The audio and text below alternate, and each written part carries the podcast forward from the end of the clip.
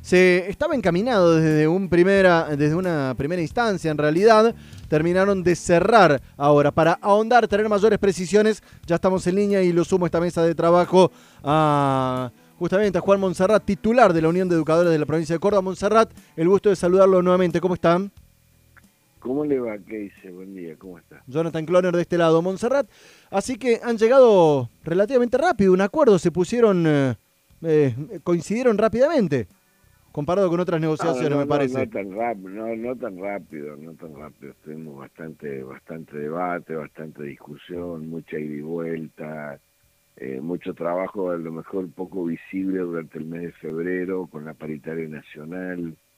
Bueno, en fin, me parece que ha habido muchos planos de trabajo y se ha llegado a una conclusión en el día de ayer para cobrar el aumento salarial del 10% a partir de febrero, 14% a partir de mayo, 17,5% a partir de julio, 26,5% a partir de septiembre y 35% a partir del mes de, de, de noviembre. Y bueno, y tenemos cláusulas de revisión, comisiones técnicas salariales para revisar el escalafón y las inconsistencias del escalafón. Bueno, me parece que la la propuesta, si bien este, no es lo, esperado para muchos compañeras y compañeras, para el 40% de la Asamblea no fue aceptable esta posición, para el 60% sí.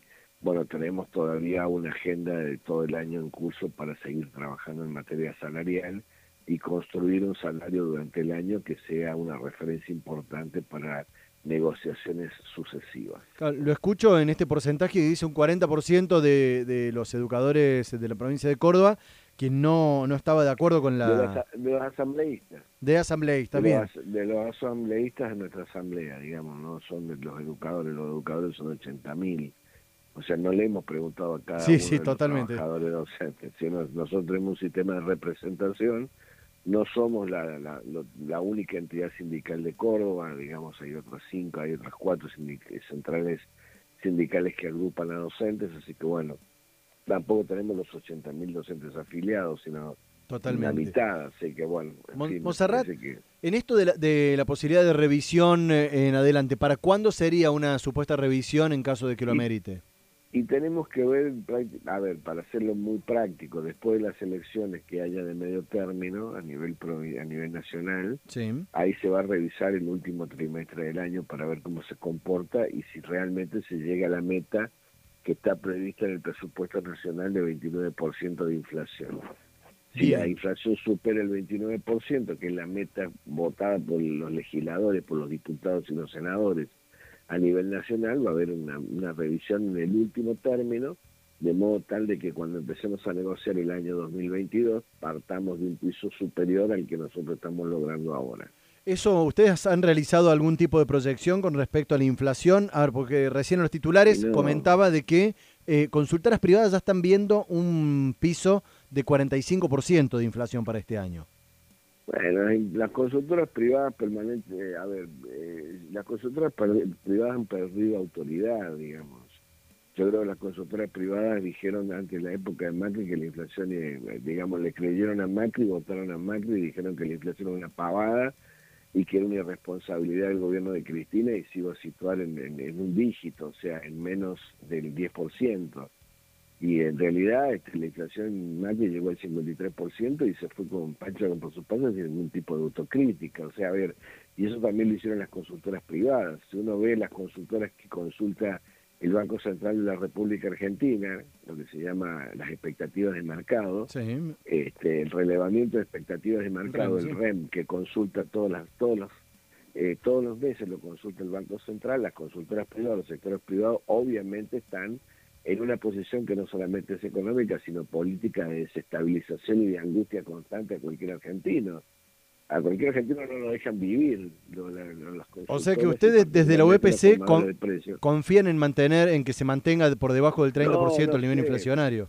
No sé, me parece que es una expectativa razonable dentro de un gobierno que piensa un poquito en la Argentina en forma más global, piensa en el mercado interno, piensa y dice que quiere que los, los trabajadores recuperen el poder adquisitivo del salario, piensa en mantener el dólar en un nivel más o menos eh, atendible, piensa en los que no tienen nada, piensa en la pandemia, piensa Es un Estado que piensa que no te deja regalado como para que vos te arregles contra el mercado y hagas de tu vida lo que puedas. O sea, piensa en planes de fomento para el empleo, piensa en hacer este, fomentar a, los, a las iniciativas privadas que no tienen capital para que se puedan constituir y producir, piensa en hacer un plan de, este, de, construcción de viviendas y de accesibilidad al crédito para los sectores del trabajo para que se active la economía. O sea, a ver, yo lo que le, lo que le quiero manifestar que hay grandes sectores de la economía de este país que prácticamente lo único que hacen es especular y por lo tanto necesitan necesitan que las tasas de interés estén altas porque no quieren laburar y piensan en una inflación alta, cosa que las tasas de interés sean un poquito más altas que la inflación, de modo tal de seguir ganando dinero sin hacer absolutamente nada. Y hay una gran cantidad de compatriotas que no tienen trabajo y necesitan que un Estado se haga presente para poder cuidarlo. Ojalá, Monserrat, que... Eterna, digo, ojalá que veamos, que veamos por el bien de la Argentina todo esto que describe que todavía no se ve y que a mí se me hace que en octubre vamos a estar lamentablemente hablando de nuevo para, para ver los números inflacionarios. Pero son hoy perspectivas y análisis que cada uno hace. Usted, usted, usted, mismo lo dice, usted no, usted no, a veces lo digo de buena onda, no se lo digo de mala onda, usted tiene una una mirada pesimista sobre las posibilidades reales que tiene el gabinete económico y el presidente Fernández de llegar a las metas de inflación que dice el Congreso y está en todo su derecho de pensarlo de esa manera. Usted se imagina si no fuera periodista, si fuera agente económico y consultor y tuviera que asesorar a sus empresarios en una consultora que le y que, no ponga ni un peso en Argentina hoy por hoy. Claro, exactamente, usted le diría exactamente eso. Entonces, el tipo que tiene plata dice, no, este es un país una joda este es un país que no va a laburar, este es un país de corrupto, un país que nadie paga los impuestos. es que lo, venimos viendo. Bueno, entonces, bueno, si esa es la, la, posición dominante en Argentina, bueno, evidentemente, como usted bien lo dice, y creo que va a tener razón, en el mes de octubre vamos a tener que estar discutiendo la cláusula de revisión porque no se va a dar el presupuesto nacional de acuerdo a lo que dice el gobierno de Fernández y el ministro Guzmán. Para volver a lo nuestro, Montserrat, y, no desviarnos que esto es una discusión que, es hermosa, lamentablemente hermosa, pero que podríamos estar mucho tiempo. Vamos a, a, reencauzarnos. Han arreglado, han aceptado la propuesta del 35, como bien describió, eh, escalonado, y en octubre habrá una revisión para ver eh, la negociación ya para para, 2022. Bueno, muchísimas gracias por los minutos al aire. Siempre el placer de hablar con usted, Monserrat. Un gusto, hasta luego. Que hasta luego. Lindo, ¿eh? El desayuno se activa con información.